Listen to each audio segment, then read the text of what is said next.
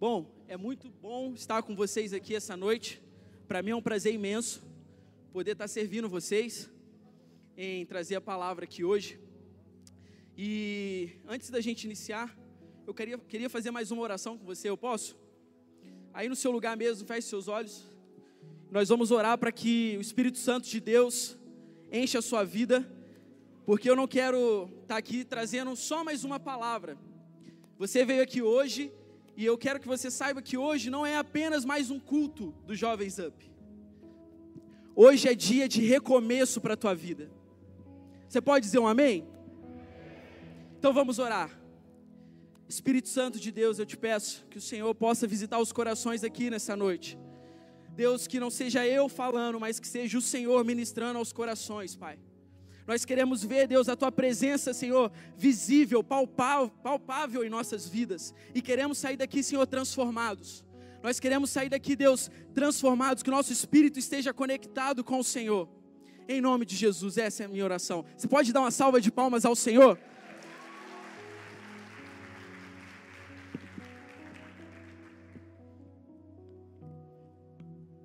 Amém.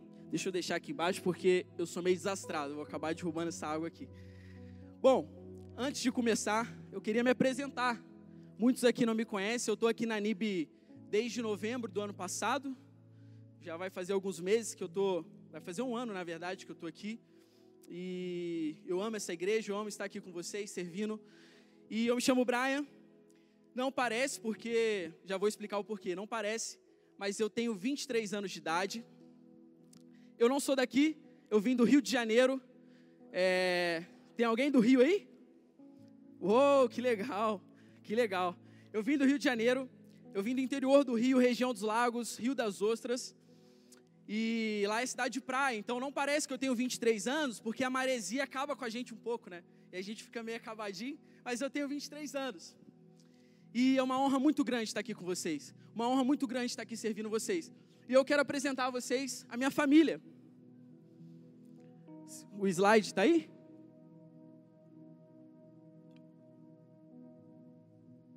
Pode passar? Essa é minha família. Você pode dar uma salva de palmas para minha família? Deus foi muito bom comigo. Ó, se você ouvi, se você já ouviu falar sobre graça, graça de Deus, é isso que eu vivo, ó, porque uma mulher dessa, para mim, irmãos, é graça de Deus, graça merecida, favor imerecido. E ela está aqui do meu lado, minha linda esposa, Ana Caroline. Esse é meu filho Joaquim, tem cinco anos de idade. E agora está vindo mais um, irmãos. Ana Cecília está ali no forninho, em breve ela vai estar tá aí com a gente também louvando ao Senhor. E Deus foi muito gracioso comigo. Eu tenho, eu, depois, mais para frente, eu vou contar um pouco da minha história. Eu tenho 23 anos e, resumidamente, eu perdi um ano da minha vida desviado e me afastei dos caminhos do Senhor, afastei do propósito que o Senhor tinha para minha vida. Só que eu fiquei um ano fora e quando eu voltei, sabe aquele versículo que diz que onde abundou o pecado, superabundou a graça de Deus? Tudo que eu perdi em um ano, Deus refez em uma semana na minha vida tudo que eu havia perdido. Deus me deu uma esposa, Deus me deu uma família, me deu dois lindos filhos, e me deu um propósito de vida novamente. E é isso que Deus quer fazer com você hoje. Sabe, eu não sei como você chegou aqui essa noite. Às vezes eu estou falando com você e você falou, chega aqui e fala, Brian, tu nem conhece minha história, cara. Tu não sabe, para mim já deu. Para mim não tem mais jeito. E eu essa noite eu vim dizer para você que Deus, ele é um Deus da segunda chance e ele tem um recomeço para tua vida. Você pode dizer um amém? Me ajuda a pregar, eu quero que vocês me ajudem a pregar, beleza? Deus tem um recomeço para você. Mas, Braz, está falando isso, mas você não me conhece, cara. Eu não posso, eu posso não te conhecer, mas o Espírito Santo conhece. E Ele está dizendo: Eu morri numa cruz por você, para te salvar e para te dar uma segunda chance. O propósito de Deus para tua vida ainda não acabou, só está começando. Deus é um Deus de recomeço e Ele quer recomeçar com você essa noite. Amém? Ele é o Deus da segunda chance. Você, hoje a gente vai passear bastante pela Bíblia. Então, se você está com o seu telefone aí, com a sua Bíblia de papel, eu quero te convidar aí pegar, que a gente vai passear bastante. Eu já vou te dar a dica aqui que a gente vai ficar pelos Evangelhos. ali por Mateus, João, Lucas, Marcos, tá? A gente vai passear bastante, então abra sua Bíblia comigo aí para a gente começar em João capítulo 21.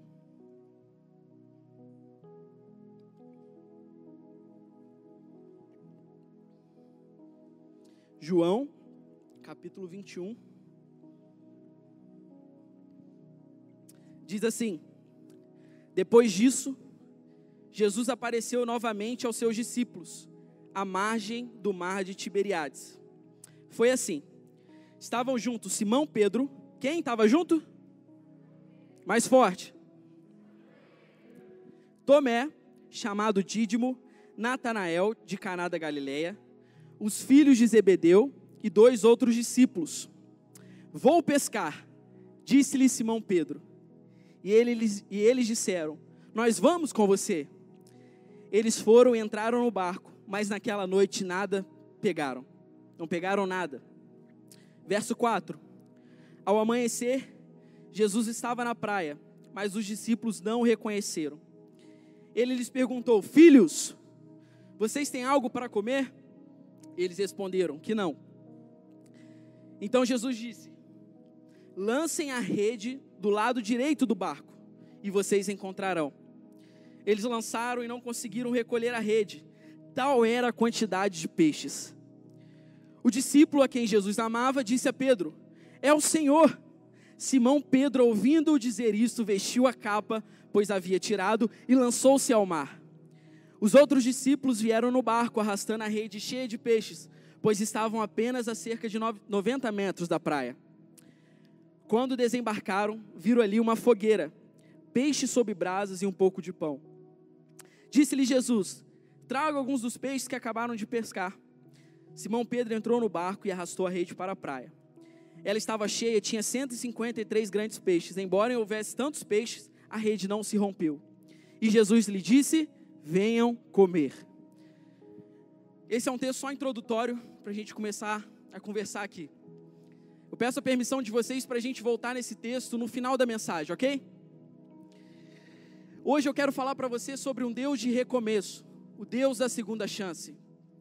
E para falar do Deus da segunda chance, nada melhor do que falar de uma pessoa que experimentou a segunda chance de Deus na Bíblia. E essa pessoa é apóstolo Pedro. Apóstolo Pedro, quem foi esse cara? Quem foi apóstolo Pedro? Apóstolo Pedro se você parar para ler nos evangelhos, é cada uma que ele, que ele entrou, né? cada história que tem com ele, porque ele, ele esse cara espontâneo. Pedro era um cara que, que queria falar na frente de todo mundo, ele não tinha um filtro para falar o que ele pensava, ele, o que ele pensava ele saía falando, não tinha nada para filtrar, ele era esse cara, todo espontâneo, extrovertido. E quem foi Pedro à luz da Bíblia? Vem comigo em Lucas capítulo 5. Lucas capítulo 5.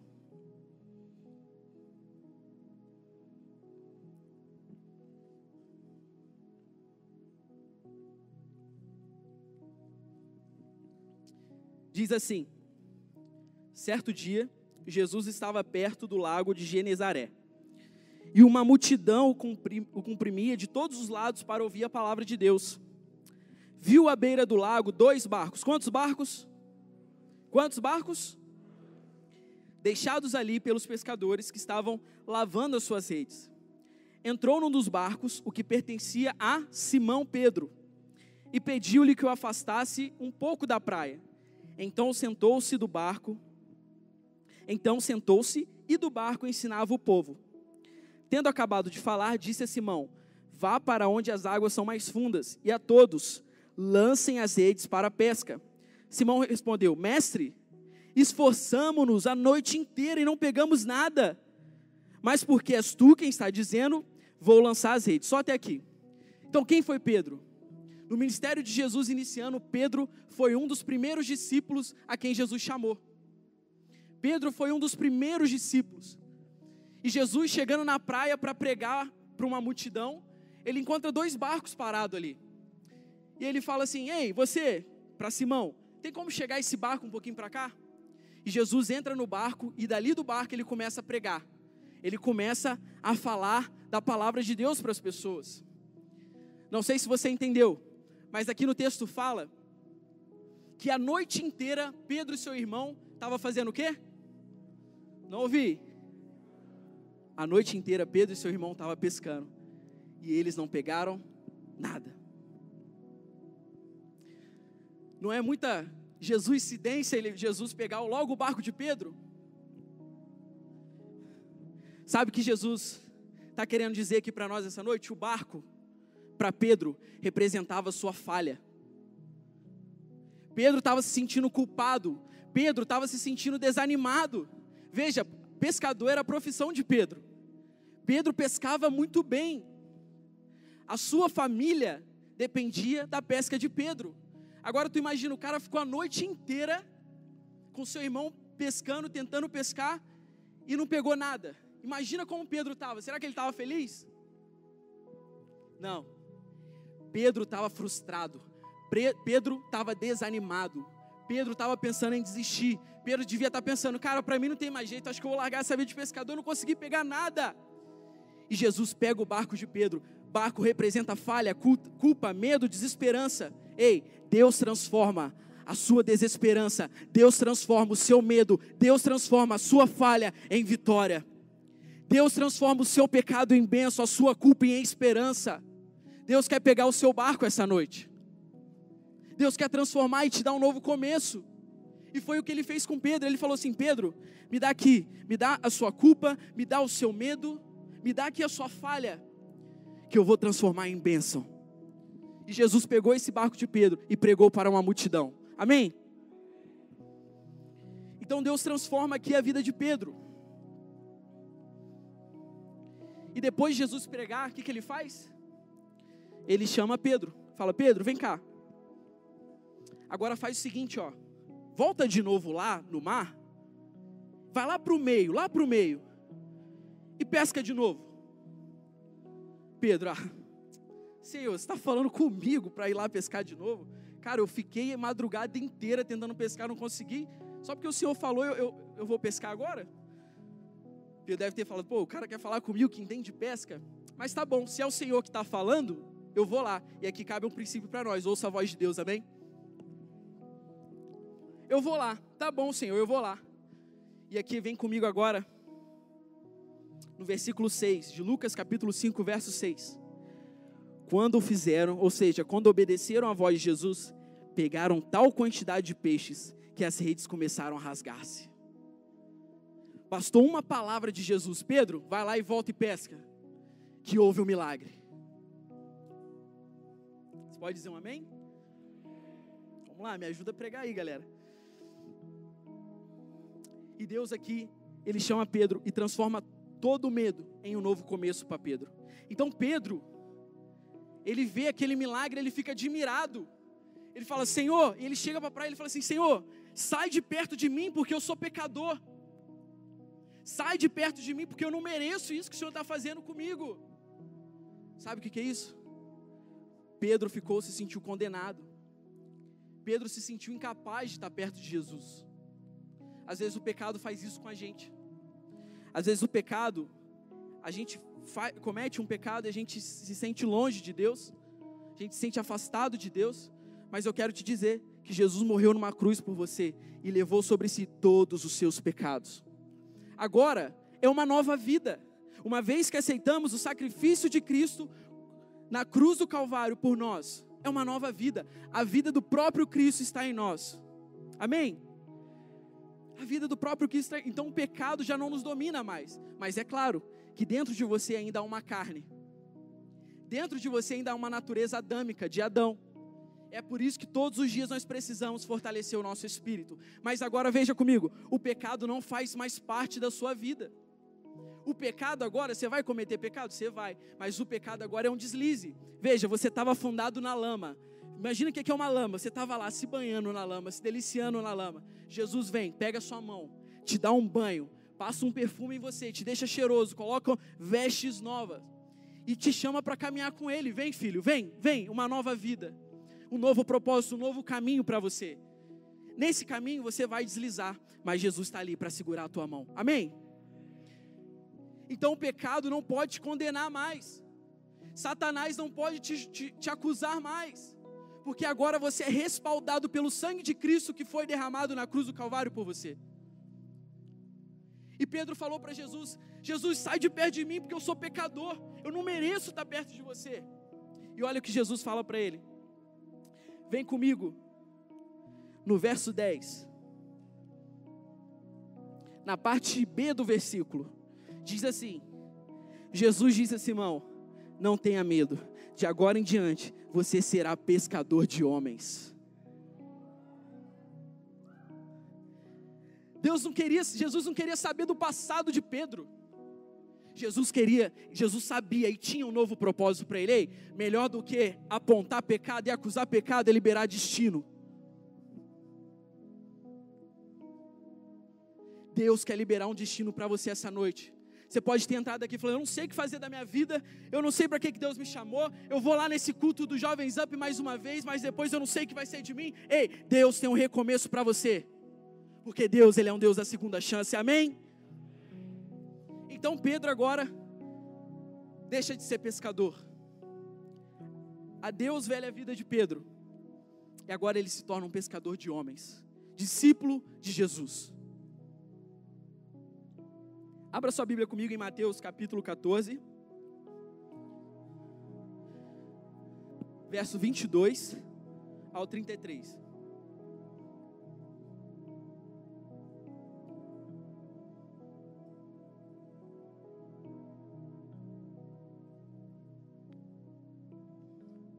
Mateus.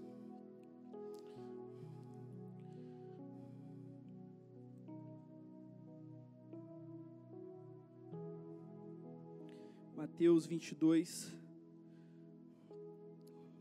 Não, perdão, Mateus 14, 22.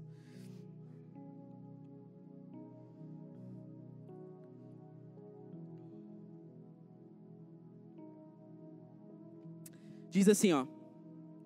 Logo em seguida, Jesus insistiu com os discípulos para que entrassem no barco e fossem adiante dele para o outro lado, enquanto ele despedia da multidão. 23. Tendo despedido a multidão, subiu sozinho ao monte para orar. Ao anoitecer, ele estava ali sozinho, mas o barco já estava a considerável distância da terra. Fustigado pelas ondas, porque o vento soprava contra ele. Alta madrugada, Jesus dirigiu-se a eles andando sobre o mar. Quando viram andando sobre o mar, ficaram aterrorizados e disseram: É um fantasma! E gritaram de medo. Mas Jesus imediatamente lhes disse: Coragem, sou eu. Não tenha medo. Senhor, disse Pedro, se és tu, manda-me ir ao teu encontro por sobre as águas. Venha, respondeu ele. Então Pedro saiu do barco, andou sobre as águas e foi na direção de Jesus. Mas quando reparou no vento, ficou com medo e, começando a afundar, gritou: Senhor, salva-me! Imediatamente, Jesus estendeu a mão e o segurou e disse: Homem de pequena fé, por que você duvidou? Mais uma vez, Pedro sendo protagonista da história, né? Tinha outros discípulos no barco, mas quem que se aventurou a se jogar na água? Pedro. Eu fico pensando, realmente, Pedro, ele teve, ele fraquejou na fé. Jesus fala para ele e exorta Pedro, cara, que homem de pequena fé você é. Mas eu fico pensando, depois que eles voltaram para o barco, Pedro era o único que podia falar que andou sobre as águas com Jesus. Nenhum dos discípulos poderiam falar isso. Tudo bem que ele fraquejou, mas ele andou sobre as águas. Aqui, para nós hoje, trazendo aqui para a gente, as águas representam a nossa caminhada com Deus. Deus chama Pedro, Pedro vem, Deus te chama hoje e você vai, sai do barco, amém? E começa a andar sobre as águas. Só que nesse trajeto, vem o vento, vem as ondas fortes, que significa o pecado e a culpa, a condenação.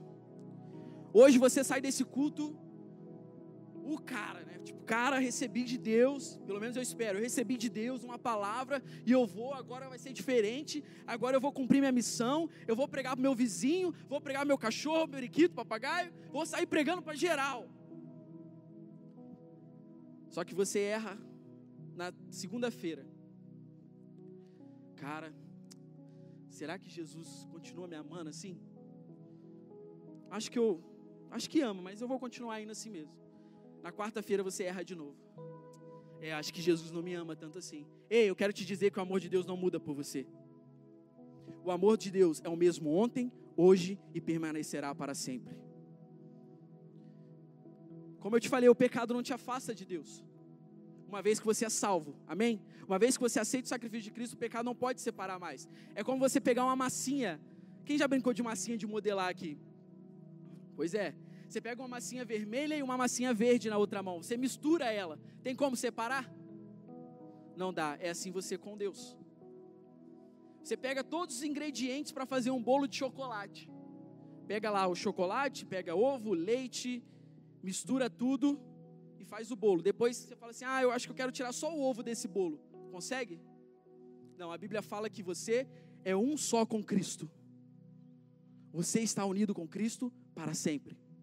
Amém?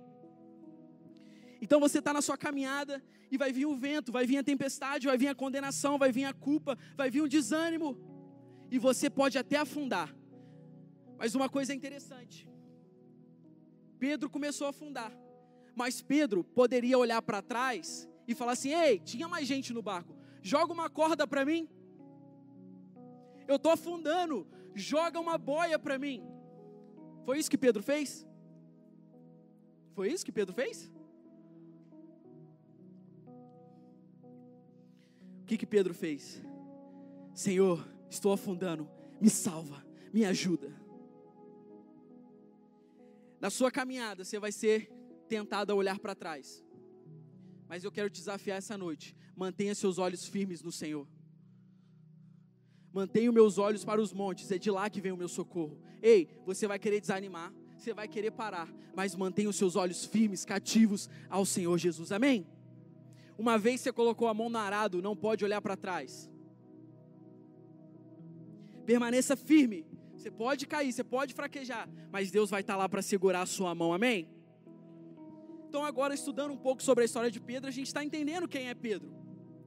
Tem mais algumas histórias aqui que eu quero contar para você sobre a vida de Pedro. Então, Pedro foi esse cara que é o primeiro de tudo, ele, ele quer fazer tudo mais rápido e vambora, ele vai na emoção, ele não pensa e vambora, se joga. Pedro é esse cara. E agora eu quero, um pouquinho depois, a gente passeando pela Bíblia, a gente vê que Pedro, ele vai para Cesareia de Filipe com Jesus. Vamos ler em Mateus capítulo 16, verso 13. Dois versículos aí adiante. Mateus 16, verso 13.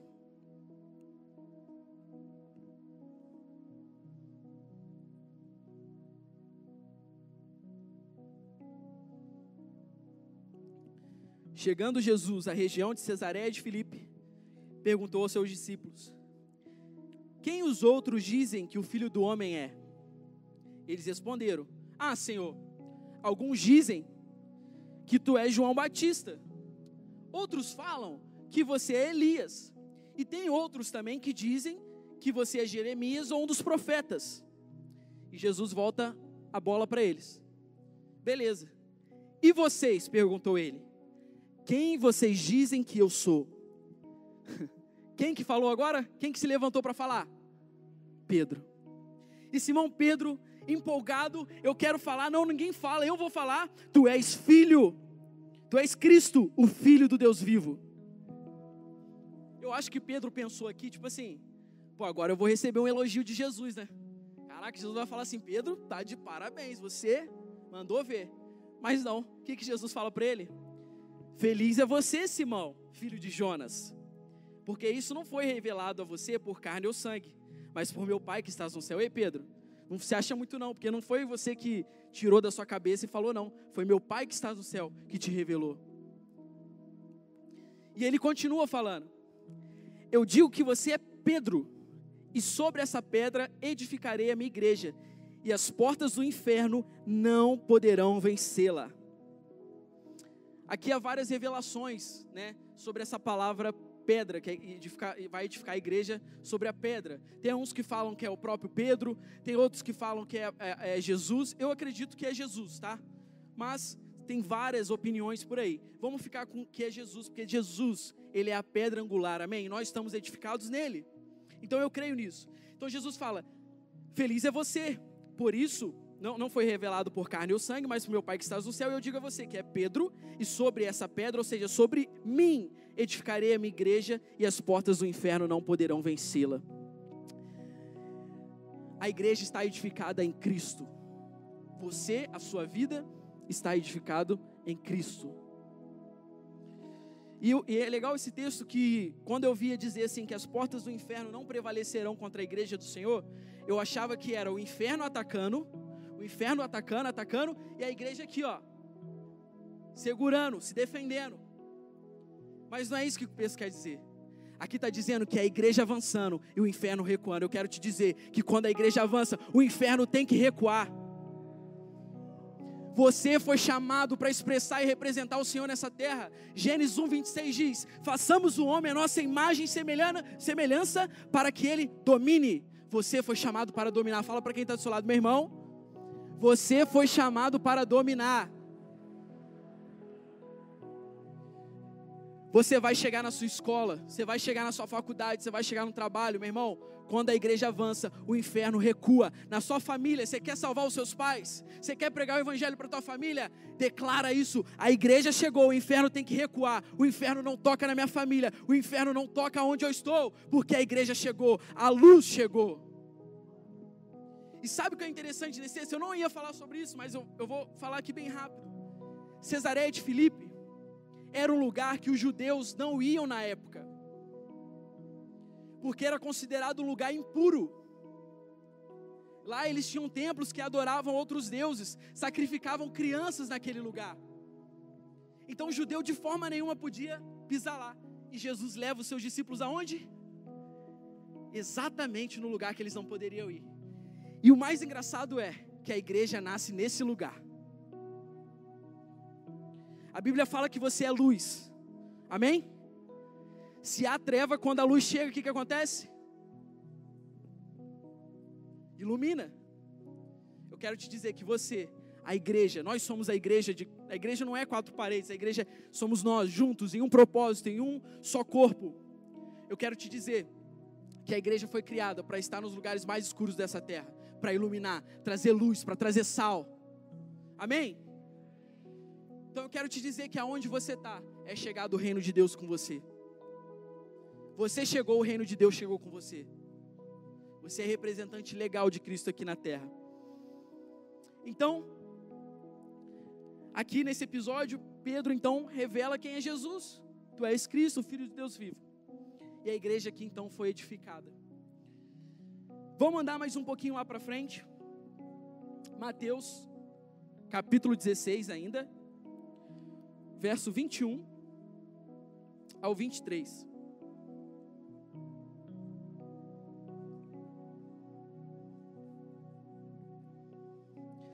Cara, é complicado, né? Pedro acabou de ter uma revelação dos céus de quem é Jesus, e na próxima ocasião, o que, que acontece? Ele é usado por Satanás. Diz assim a palavra de Deus, vamos ler. Desde aquele momento, Jesus começou a explicar aos seus discípulos que era necessário que ele fosse para Jerusalém e sofresse muitas coisas nas mãos dos líderes religiosos dos chefes, dos sacerdotes e dos mestres da lei, e fosse morto e ressuscitasse no terceiro dia. Então Pedro, chamando-o à parte, começou a repreendê-lo, dizendo: Nunca, Senhor, isso nunca te acontecerá. Jesus virou-se e disse a Pedro: Para trás de mim, Satanás. Você é uma pedra de tropeço para mim, e não pensa nas coisas de Deus, mas nas coisas do homem. Veja, aqui Pedro ele é usado por Satanás. Para quê? Para tentar impedir o caminho de Jesus até a cruz do Calvário. Jesus está falando, e aqui começa algo. Ali Jesus começa a concluir a sua obra na terra. Ele começa a sentir aquela tristeza, aquela angústia de que estava chegando perto de ser crucificado. Que o propósito de Deus estava chegando, o propósito de Jesus aqui na terra estava chegando perto de ser concluído. E, Deus, e Jesus compartilha com seus discípulos é um momento de dor, é um momento. Está chegando a hora que eu vou ser entregue nas, nas mãos dos sacerdotes, nas mãos dos soldados. E Pedro fala para Jesus: Jesus, não, vem cá comigo aqui, deixa eu te falar uma coisa. Jesus, para com isso, Jesus. Você é o rei do. Não, Jesus, você não vai morrer coisa nenhuma, não, Jesus. Jesus, não, você não. Como que? Claro que não. Para com isso. Para de se vitimizar, Jesus. Para de falar que você vai morrer. Para com esse espírito de morte, Jesus. Não vai acontecer nada, não. O que, que Jesus fala? Afasta-se de mim, Satanás. Mas é interessante que Satanás aqui não é Pedro. Jesus não estava querendo expulsar Pedro. Jesus não estava falando para Pedro. Jesus expulsou Satanás. Mas Pedro, ele fica. Por quê? Porque mesmo com suas falhas, Jesus ainda continua investindo na sua vida. Satanás vai embora, Pedro fica. Porque Pedro é meu filho amado, é meu discípulo amado. E o Satanás que apareceu ali, induzindo a Pedro a falar essas coisas, foi o mesmo Satanás que tentou impedir Jesus no deserto. E o que, que manteve Jesus firme no deserto? Se a gente parar para ver, Jesus é, é levado ao deserto logo após que ele é batizado. E o que, que Deus fala para ele? Esse é meu filho amado, em quem eu tenho prazer. O que vai te sustentar nos momentos difíceis da tua caminhada é saber que você é amado por Deus. Estava difícil para Jesus. Estava difícil, era um momento de dor. E ele podia ter concordado com Pedro e falado assim: Pedro, você tem razão, eu não preciso morrer. Mas Jesus tinha convicção do seu propósito, tinha convicção do seu chamado, e o que sustentou Jesus é ele saber que ele tinha um propósito, e, que, e o que sustentou Pedro também foi saber que ele é filho amado. Eu quero te dizer, você é amado por Deus, amém? Fala para quem está do seu lado aí, você é amado por Deus. Você é muito amado por Deus. E nesse momento, eu, eu, minha oração é para que o Espírito Santo comece a te tocar, que você sinta, se constranja com esse amor. É um amor que não tem limites, é um amor incondicional. Você é amado por Deus e é isso que vai te sustentar nos seus momentos de dor, é isso que vai te sustentar nos seus momentos de angústia assim como foi para Jesus. Jesus sabia quem ele era. E Jesus podia ter falado, Pedro, você está viajando aí, cara. Mas não, Jesus foi sábio, expulsou Satanás que estava tentando Pedro. Mas resolveu ficar com Pedro, investindo na vida dele.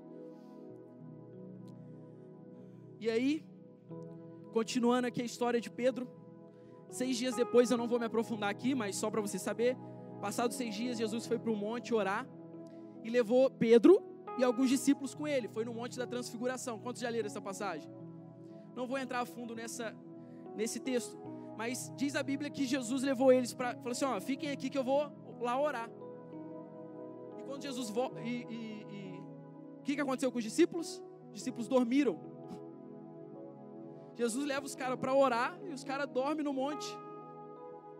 E aí, quando Pedro acorda assustado, ele vê Jesus ali transcendendo, e vê Elias e vê Moisés junto com Jesus, e fala assim: Jesus, já sei, vamos fazer uma tenda para Moisés, uma tenda para Elias e uma tenda para você. E a própria Bíblia fala que Pedro não tinha nem ideia do que ele estava falando, ele só falou. Então, Pedro era esse cara que falava sem pensar. No caminho da ceia, passando aqui um pouquinho a história, passou esse, esse episódio da transfiguração, e eles aproximando-se o dia que Jesus seria levado à cruz do Calvário. E chega o momento da ceia. Jesus fala assim: Ei, discípulos, vamos preparar uma ceia, vamos preparar um banquete para a gente comer juntos, ter esse momento de comunhão.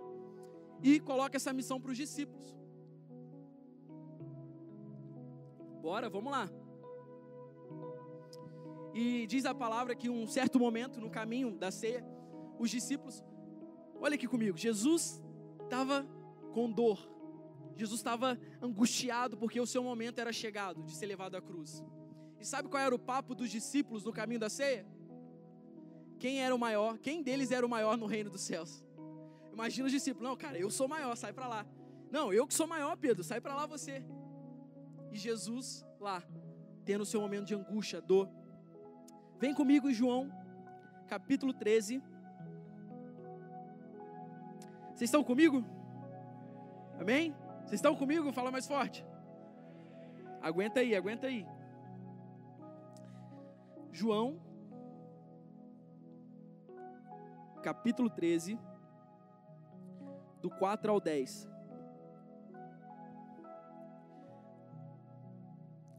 Assim, levantou-se da mesa, tirou sua capa e colocou uma toalha em volta da cintura. Depois disso, derramou água numa bacia e começou a lavar os pés dos seus discípulos, enxugando-os com a toalha que estava em sua cintura. Chegou-se a Simão Pedro, que lhe disse: Senhor, vais lavar os meus pés?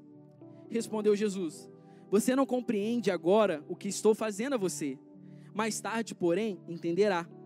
Disse Pedro: Não, nunca lavará os meus pés. Jesus respondeu: Se eu não os lavar, você não terá parte comigo. Respondeu Simão Pedro: Então, Senhor, não apenas os meus pés, mas também as minhas mãos e a minha cabeça. Respondeu Jesus: Quem já se banhou, precisa apenas lavar os pés. Todo o seu corpo está limpo. Vocês estão limpos, mas nem todos. Mais uma vez, Pedro. Jesus, esse ato dele estar falando quem é maior no reino dos céus, que não sei que, Jesus, em silêncio, pega a toalha, pega a água e não falou nada e começou a lavar os pés dos discípulos, mostrando humildade. Aquele que quer ser o primeiro, sirva a todos. E chegou na vez de Pedro. Não, Senhor, o que, você está fazendo? Tá louco? Vai lavar meu pé, não? O senhor é Jesus, o rei. Não, não vou deixar você lavar meu pé. E Jesus fala para ele: Pedro, você não entende, cara. Se eu não lavar o seu pé agora, você não tem parte comigo. E Pedro rapidamente fala: Não, então faz o seguinte: então me lava inteiro. Lava meu corpo, lava meu cabelo, passa um Johnson em mim e vamos embora. Jesus fala: Pedro, você continua não entendendo. Uma vez que você foi lavado, não precisa lavar de novo. Uma vez que eu te salvei, você está salvo. Uma vez que eu te amei, você será amado para sempre. Foi o que eu te falei. Uma vez que nascemos de novo, o banho já foi tomado. Deus nos tira do lamaçal do pecado, de uma vida miserável, de uma vida sem propósito. Uma vida a gente deixa de apenas existir e começa a viver. Uma vez que você foi salvo, meu irmão, Cristo já pagou todo o preço por você. Te deu a salvação, a salvação, a salvação ela é por meio da fé, não vem de obras, para que ninguém se glorie. Mas agora, Jesus fala: lavar os pés é o processo da santificação. E esse processo é constante. Tudo bem que você foi salvo. Não foi por obras, foi pela fé. Você crê em Jesus, você é salvo. Mas agora vem a parte da santificação, que é o ato de lavar os pés, e isso é constante. A salvação ela é acompanhada de obras. Se tem obras, é porque tem fé. Se não tem obras, é porque não tem fé. Você foi salvo, mas agora, na caminhada, lave os seus pés constantemente. Lave os seus pés constantemente, se santifique. Mas se santificar não é você fazer, fazer, fazer para Deus te abençoar. Não, você já é abençoado. É por isso que você se santifica. Eu não faço para receber bênçãos de Deus. Eu não faço para ser mais amado para Deus. Ah, eu vou orar mais, eu vou ler mais, eu vou jejuar mais, porque aí Deus vai me amar mais. Não, você é amado primeiro, por isso que você faz. Quem foi amado sabe o preço que foi pago. E, e essa é a forma de viver para Deus. Sabe, a graça de Deus, ela não, tá, não te dá liberdade para você viver uma vida de pecado. Mas a graça de Deus te dá a liberdade de você viver como Jesus. Viva como Jesus. Esse é o processo da santificação.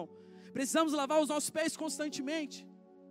Mas nós já fomos salvos, nós já fomos escolhidos, nós já fomos é, amados pelo Senhor está comigo? Diz amém. Então fala para quem está do seu lado, eu sou amado. Eu sou muito amado pelo Pai.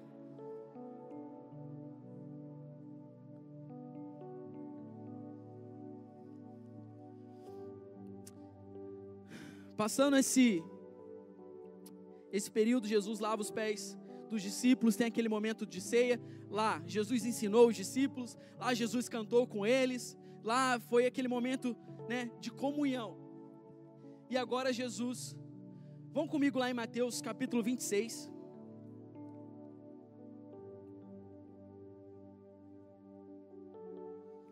Mateus capítulo 26.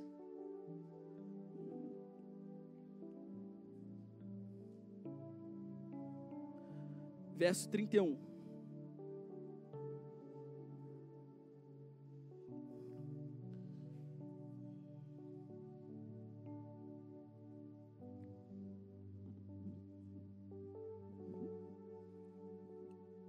Então Jesus lhes disse: Ainda esta noite todos vocês me abandonarão, pois está escrito: ferirei o pastor e as ovelhas do rebanho serão dispersas. Agora vem comigo lá em Lucas 22, bem rapidinho, 22, 31 ao 34. E continua aqui dizendo: Simão, Simão, Satanás pediu vocês para peneirá-los como trigo, mas eu orei por você, para que a sua fé não desfaleça. E quando você se converter, fortaleça os seus irmãos. Pedro, sendo Pedro novamente, disse: Senhor, eu estou pronto para morrer contigo, cara. Pô, eu sou teu parceiro, tá louco? Jamais eu vou te negar, Jesus. Se, ó, se é para morrer, vai morrer geral. Tô junto contigo. Vamos lá, vamos nessa. Então, respondeu Jesus: Pedro, Pedro, eu digo que antes que o galo cante hoje, três vezes, você negará que me conhece. Eu imagino a reação de Pedro aqui. Caraca, será? Jesus aqui avisa Pedro que ele negaria três vezes. Passando esse período, então, Jesus ele então caminha para o Getsemane. E aqui, irmãos, vem comigo aqui agora. Pensa a situação de Jesus. Jesus agora está no momento de aflição, angustiado, com medo. Sim, estava, porque ele fez carne, ele estava aqui como humano, como nós, como pecador. Toda a justiça de Deus foi colocada em Jesus para nos salvar e nos livrar disso. Então Jesus agora está angustiado e começa um momento de dor, de luto, porque Jesus ia passar pelo processo da cruz. Glória a Deus que Ele nos livrou e hoje somos salvos, amém? Jesus passa então pelo processo da cruz. Mateus 26, vamos voltar lá, verso 36. Deixa eu abrir aqui. Mateus 26, 36. Então Jesus foi com seus discípulos para um lugar chamado só vocês, um lugar chamado Getsemane. E lhes disse: Sentem-se aqui enquanto vou ali orar. Levando consigo Pedro e os dois filhos de Zebedeu. Então Jesus começa a se entristecer e se angustiar-se então disse para eles, discípulos, a minha alma está profundamente triste, numa tristeza mortal. Por favor, fiquem aqui e vigiem comigo. Indo um pouco mais adiante, Jesus se retira então dos discípulos, se prostra com o rosto em terra e orou: Meu pai, se for possível, afasta de mim esse cálice.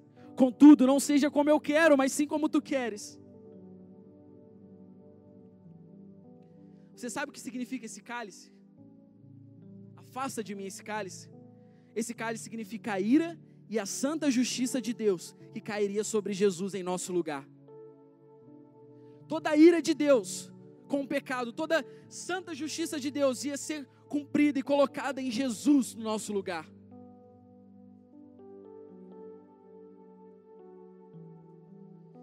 Ele sendo santo, se fez pecado por mim e por você. Então, Jesus orando ali, Jesus volta para os discípulos aonde tinha deixado Chega lá, o que, que acontece? Quem sabe? Alguém? Os discípulos estavam dormindo. Mais uma vez. E aqui diz no 40: Depois voltou os seus discípulos e os encontrou dormindo. E Jesus fala para eles: Cara, vocês não puderam vigiar comigo nem por uma hora? E sabe para quem Jesus perguntou isso? Para Pedro. Vigiem, orem, para que não caia em tentação. O espírito está pronto, mas a carne é fraca. E de novo Jesus se retira e vai orar. Jesus passou ali um momento de oração e choro, oração e choro, oração e choro. E Jesus volta para lá e repete a oração: Senhor, que seja feita a tua vontade. Imagina a dor de Jesus. E mais uma vez Jesus volta. E o que, que acontece? Os discípulos ainda estão dormindo. Jesus mais uma vez se retira para orar. E quando ele volta, mais uma vez, os discípulos estão dormindo. Só que nessa terceira vez, Jesus chega, cara, vocês estão dormindo ainda, hein? É chegada a hora, os soldados já estão vindo, o soldado. E quando Pedro acorda, aquele meio acordar sonolento, né? Ele vê o soldado vindo, já se assusta, eu imagino, já puxa a espada e já, já lança na orelha do soldado. E Jesus fala para ele: Pedro, rapaz, abaixa essa espada. Se eu quisesse me defender, eu mandava, orava para o meu pai, e Deus mandava para mim uma legião de anjos para me defender. E Jesus vai lá, pega a orelha do cara e ó, toma aí sua orelha de volta. Desculpa aí, meu amigo aqui. Ai, ai. Chegou a hora e vocês estão dormindo, e Pedro se levanta e tal. E aí, vocês já conhecem a história: Judas vem, traz Jesus. E sabe o que, que aconteceu agora? Os discípulos que andavam com Jesus, experimentaram dos milagres, ficaram com medo. E sabe o que eles fizeram? Pode passar. Pode passar aí o slide. Ah, deixa eu passar aqui, tem aqui, né?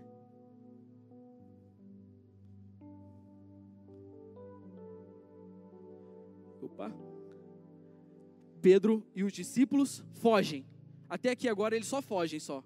Ficaram com medo e ó, deram linha, na, meteram o pé. A gente fala lá no Rio, meteram o pé. Saíram, irmão. Isso você pode conferir comigo lá em João capítulo 18. Verso 16, já estou encerrando, tá? 18, verso 16 e 18.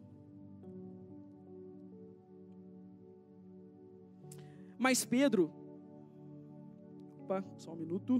João 18, 16 ao 18. Mas Pedro teve que ficar esperando do lado de fora da porta.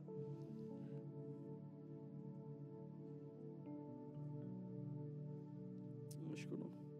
Tá, amém. Vamos lá. Então aqui agora Pedro, ele vai embora, foge e nega Jesus. João 18, 16 ao 18. Diz assim, ó. Mas Pedro teve que ficar esperando do lado de fora da porta. O outro discípulo, que era conhecido do sumo sacerdote, voltou, falou com a moça encarregada da porta e fez Pedro entrar. Então ela perguntou a Pedro: Você não é um dos discípulos desse homem? O que, que Pedro respondeu? Não, não sou. Jesus, Pedro nega Jesus. Agora vem comigo no versículo 25 ao 27.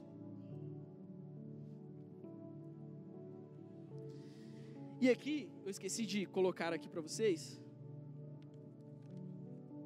Pedro então foge e ele entra no pátio onde Jesus estava, só que Pedro, ele fica de longe, vendo tudo que estava acontecendo. Jesus sendo cuspido, Jesus sendo chicoteado, Pedro estava lá, ó, escondido, longe de Jesus, para que ninguém reconhecesse ele. Então uma pessoa pergunta, que a gente acabou de ler, falou assim: Ei, você não é discípulo deste homem, Pedro? Eu não. Pera lá, eu não sou discípulo desse homem, não, nem conheço. E aí, continuando, enquanto Simão Pedro estava se aquecendo, porque agora eu quero que você preste atenção nesse detalhe. Pedro conseguiu entrar no pátio para ver o que estava acontecendo ali com Jesus. Só que devia estar muito frio. Então Pedro, ele senta do lado dos soldados, perto de um braseiro. Repita comigo, braseiro. Grava essa palavra. E ali perguntaram para ele: Você não é um dos discípulos dele? Mais uma vez Pedro negou, dizendo: Não sou. Um dos servos do sumo sacerdote parente do homem cuja orelha Pedro tinha cortado, insistiu: Eu não vi com ele no, no olival? Mais uma vez Pedro negou. E no mesmo instante, o que, que acontece? O galo canta. Eu fico imaginando essa hora. Acabou para Pedro. Pedro deve ter pensado, cara, o que que eu fiz da minha vida? Eu neguei Jesus. Eu neguei o cara que mais me amou. Eu neguei ele. E agora Pedro, ele é ele, ele, fica cheio de condenação, cheio de culpa, ele começa a ficar entristecido e fala: para mim não tem mais jeito, eu vou embora. E Pedro some. E você vai ver durante a crucificação de Jesus que não é citado Pedro, porque Pedro fugiu, se escondeu. E no momento mais difícil de Jesus, no momento de dor, carregando uma cruz pesada, Pedro não estava lá. Pedro tinha fugido. E o momento da crucificação acontece.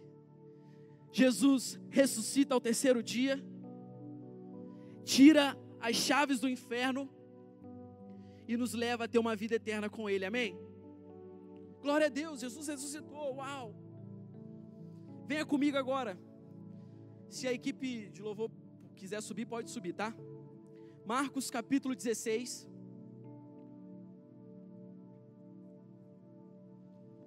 Marcos capítulo 16. Cara, essa parte que eu queria falar com vocês, eu quero que vocês fiquem comigo. Cutuca, cutuca quem está do seu lado. Cara, não dorme não, que agora chegou a parte que é 10 agora. Agora, se de tudo que eu falei, de tudo que eu falei, grava que eu vou falar agora para vocês. Cutuca, cutuca. Ei, Deus quer te dar um recomeço essa noite. Hoje é dia de celebrar porque Deus está aqui. Ele é um Deus da segunda chance e quer te dar essa segunda chance. Há um novo começo para você. Oh. Marcos 16, verso 1 a 8 diz assim: Quando terminou o sábado, Maria Madalena, Salomé e Maria, mãe de Tiago, compraram especiarias aromáticas para ungir o corpo de Jesus. No primeiro dia da semana, bem cedo, ao nascer do sol, elas se digir, dig, dig, dirigiram ao sepulcro, perguntando umas às outras: quem removera para nós a pedra da entrada do sepulcro? Mas quando foram verificar, viram que a pedra era muito grande e já havia sido removida. Entrando no sepulcro, viram um jovem vestido de roupas brancas, assentado à direita e ficaram amedrontadas. Era um anjo do Senhor.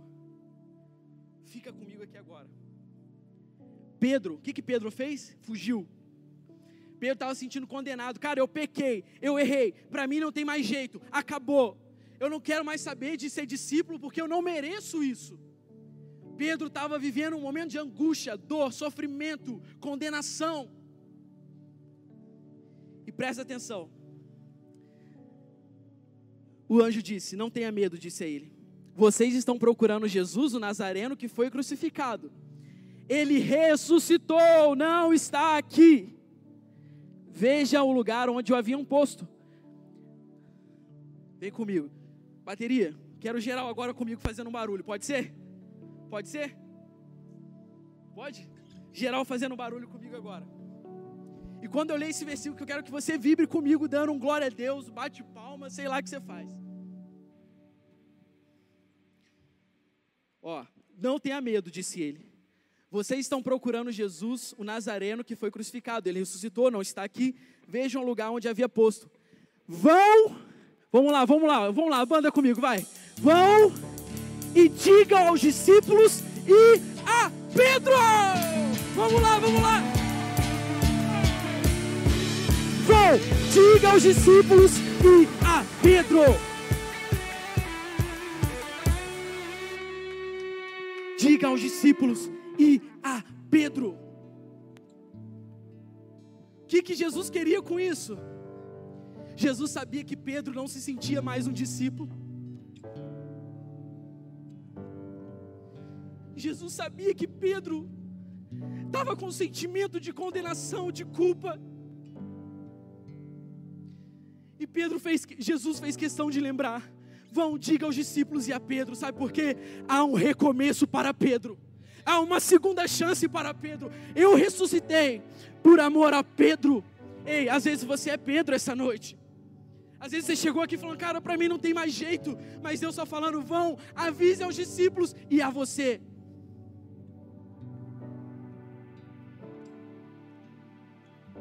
Há um recomeço para a sua vida.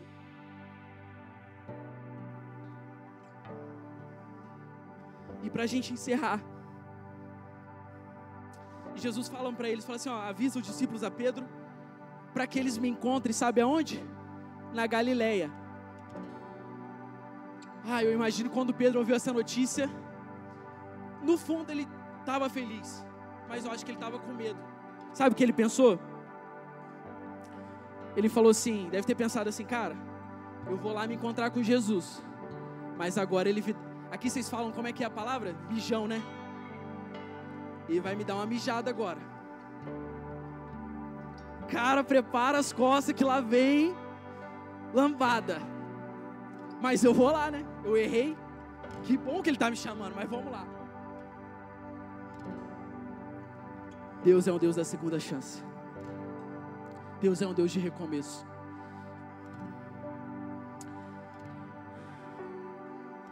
Agora eu quero que você volte comigo.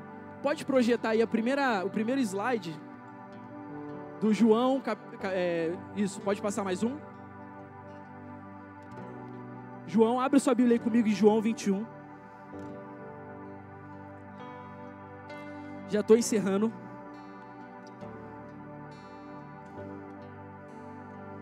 João, capítulo, foi o, o, primeiro texto que a gente leu. Lembra que eu falei que a gente ia voltar nele? Pois é agora. Depois disso, Jesus apareceu novamente aos seus discípulos, à margem do mar de Tiberiades. Foi assim: estavam juntos Simão Pedro, Tomé, chamado Dídimo, Natanael, de Caná da Galileia, os filhos de Zebedeu e dois outros discípulos. Pedro diz: Vou pescar. Eu creio que os discípulos chegaram na Galileia conforme Jesus tinha pedido. Mas chegando lá, eles não encontraram Jesus. Eu imagino que um olhou para o outro e falou assim: Cara, te falei, mano. Jesus nem ia vir, não, cara. Falei que para mim não tinha mais jeito. Aí sabe o que Pedro fala? Pô, até surgiu uma esperança dentro de mim. Com medo, mas surgiu. Mas, cara, ele não vai vir. Sabe o que eu vou fazer? Vou pescar. E aqui Pedro decide voltar para trás. De fato, Pedro acabou todas as suas chances, todas as expectativas, e Pedro larga o propósito e volta à sua velha vida de pescador.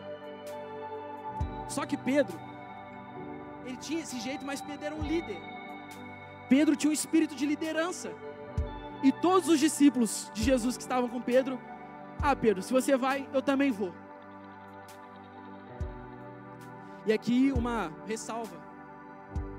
Cuidado com as pessoas com que você anda. Você foi chamado para influenciar e não ser influenciado.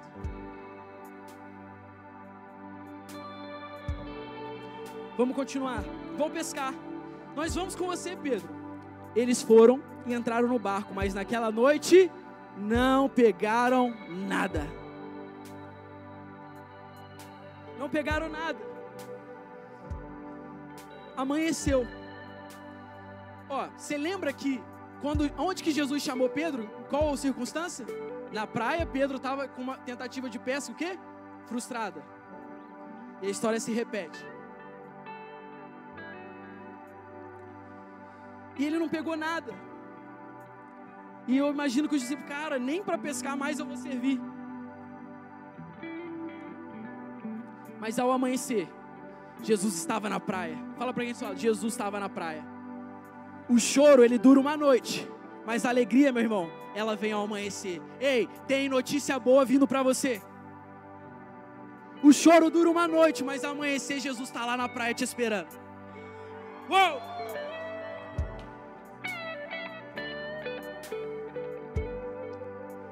E lá da praia, Jesus pergunta: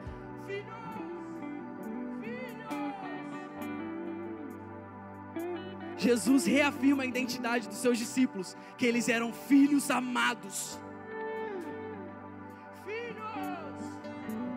Jesus está te chamando hoje, filho. Filho! Vocês têm algo para comer? Eles responderam que não. Lá do outro lado.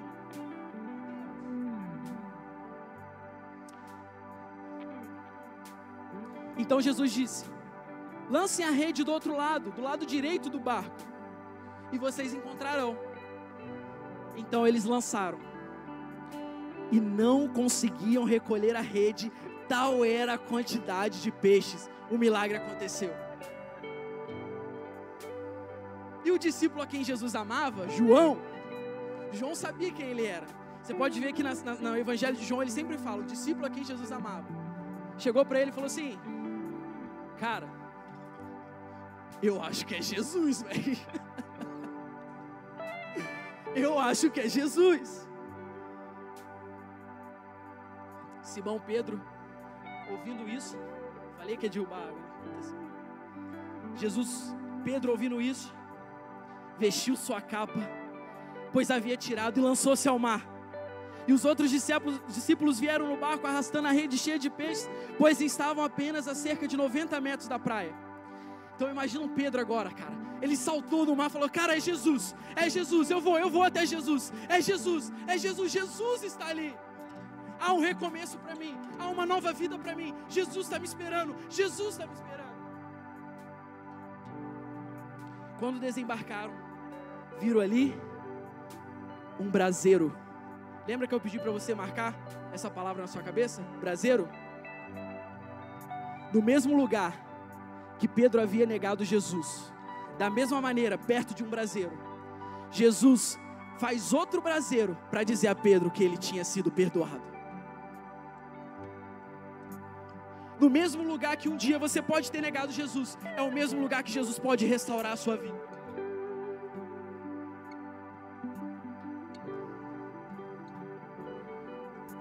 Quando desembarcaram a fogueira, disse-lhe Jesus: Traga alguns dos peixes que acabaram de pescar. Simão Pedro entrou no barco e arrastou a rede para a praia. Ela estava cheia, tinha 153 grandes peixes. Vou adiantar um pouquinho aqui. Quando Jesus ele perdoa Pedro. Ele diz assim, ó, versículo 15: Depois de comerem, Jesus perguntou a Simão Pedro: Simão, filho de João, você me ama mais do que estes?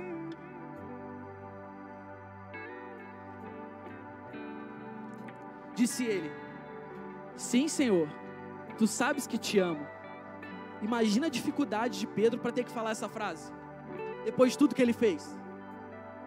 Não sei se você lembra, mas antes, quando Jesus falou assim: Pedro, você vai me negar, o que, que ele falou? Capaz, o que, que ele queria dizer? Que ele amava Jesus mais do que todos os outros discípulos. E agora ele não afirma isso de novo. Por quê? Pedro estava condenado. Pedro falou: Cara, não adianta, não, eu vou falar que amo o cara, eu neguei ele. Mais uma vez, Jesus disse: Jesus disse: Cuide dos meus cordeiros, então. E Jesus repete mais uma vez. Pode se colocar de pé. Simão, filho de João, você me ama? Ele respondeu: Sim, Senhor, tu sabes que eu te amo. Disse Jesus: Pastorei minhas ovelhas. Pela terceira vez, ele disse: Simão, filho de João, você me ama? Pedro então ficou magoado por Jesus lhe ter perguntado pela terceira vez: Você me ama? E ele disse: Senhor, tu sabes todas as coisas e sabes que eu te amo. Disse-lhe Jesus: Cuide das minhas ovelhas. Sabe por que, que Jesus perguntou três vezes para Pedro? Quantas vezes Pedro negou Jesus? Para cada pecado há um perdão. Para cada pecado há um perdão.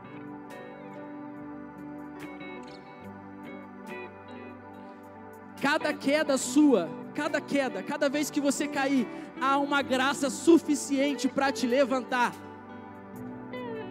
Permaneça com os olhos em Jesus. Quero que você feche seus olhos agora.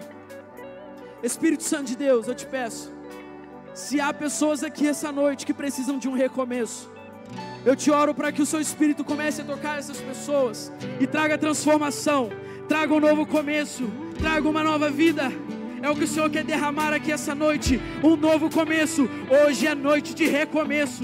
Hoje é noite de uma nova vida. Hoje é noite da segunda chance. Não importa o que você fez, não importa o que você vai fazer. A graça de Deus te basta. A graça de Deus é suficiente para você. Eu quero te convidar, você que está se sentindo condenado, você que está entristecido, pensando em parar, pensando em desanimar, eu quero que você venha aqui à frente. Saia do seu lugar, venha aqui à frente enquanto o louvor vai estar ministrando. Venha aqui à frente, você que. Cara, a história de Pedro é a minha. Eu desanimei, eu parei. Há um recomeço para você. Venha aqui à frente, venha aqui à frente. E a equipe pode ministrar.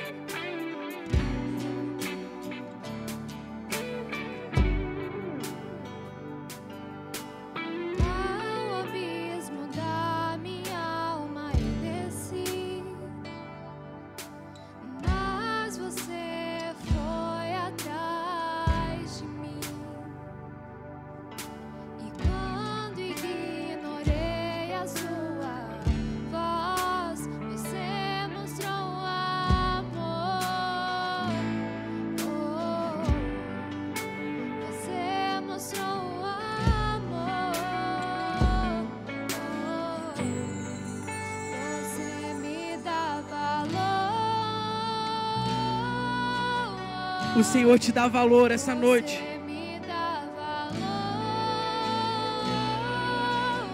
O que te valoriza é o sangue de Jesus derramado na cruz do Calvário por você.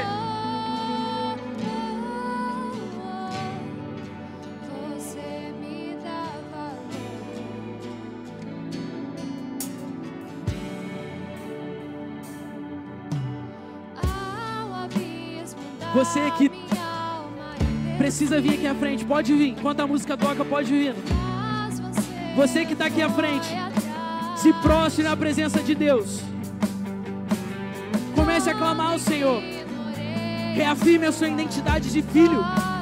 Fala, Senhor, eu desanimei, eu parei, mas hoje eu entendo que eu sou filho e o Senhor me ama e eu nunca vou deixar de ser filho.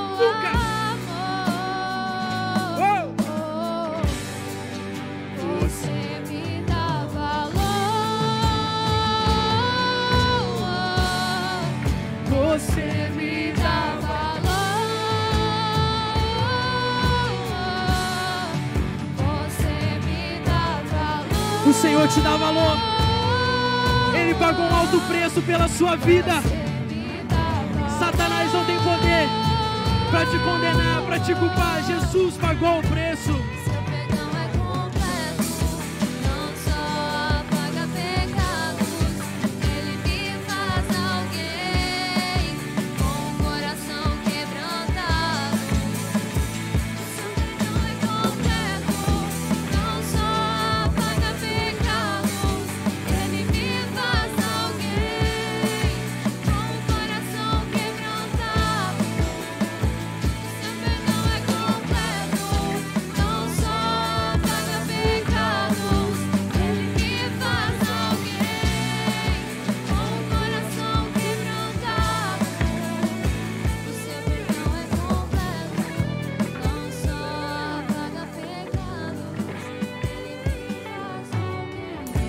Glória a Deus pela sua vida.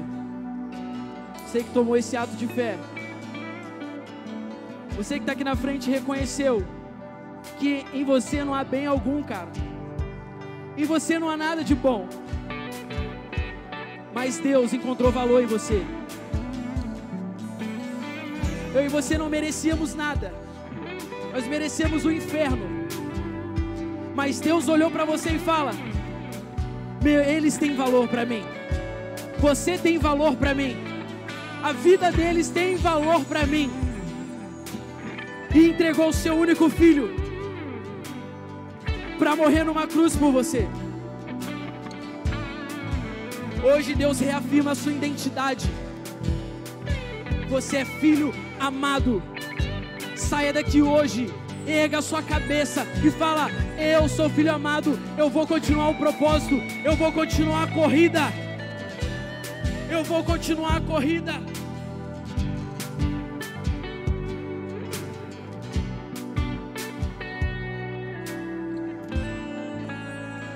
Aleluia.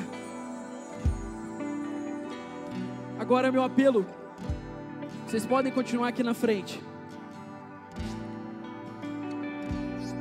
É para você que ouviu essa mensagem e se questionou, falou assim: será que eu sou filho? Tipo, será que eu creio em Jesus como meu Salvador? Será que eu já fiz, já tive esse ato de fé na minha vida? Eu quero te convidar, você que nunca, nunca entregou a sua vida para Jesus, eu quero que você levante a mão bem alto. Você que nunca entregou a sua vida para Jesus, você pode até pensar, ah, eu já entreguei minha vida para Jesus lá no meu quarto, orando. Não. A Bíblia fala de atos de fé. Aqueles que confessarem, me confessarem diante dos homens, eu os confessarei diante do Pai. Deus quer um ato de fé seu agora. Você que nunca entregou a sua vida para Jesus e que deseja entregar, há uma diferença de criatura e filho. Todos são criaturas de Deus. Deus criou. Mas para se tornar filho, é preciso de um ato de fé. Declarar que o Senhor é o único e suficiente Salvador da tua vida. Tem mais alguém? Levante sua mão. Glória a Deus, glória a Deus. Glória a Deus. Você que levantou sua mão, pode vir aqui à frente. Nós vamos orar por você. Quem já está aqui na frente, permaneça. Pai, eis aqui essas pessoas, Deus, que decidiram entregar sua vida para o Senhor. Eu te peço, Deus, que o Senhor escreva o nome delas no livro da vida, que haja salvação, que o Senhor, Pai, coloque uma nova identidade, dê uma novas vestes para essa pessoa, Pai. Chega de viver no pecado, chega de viver no engano. Agora o Senhor chamou para a vida, vida eterna. É hora de viver, é hora de viver, é hora de viver, é hora de viver. Em nome de Jesus. Guarda essas pessoas que levantaram a mão. Escreva o nome delas no livro da vida. E para essas pessoas que estão aqui na frente, precisando de um novo recomeço, eu declaro que hoje é dia de recomeço. Deus está derramando nova identidade de filho amado. Você que crê, dê um aplauso ao Senhor.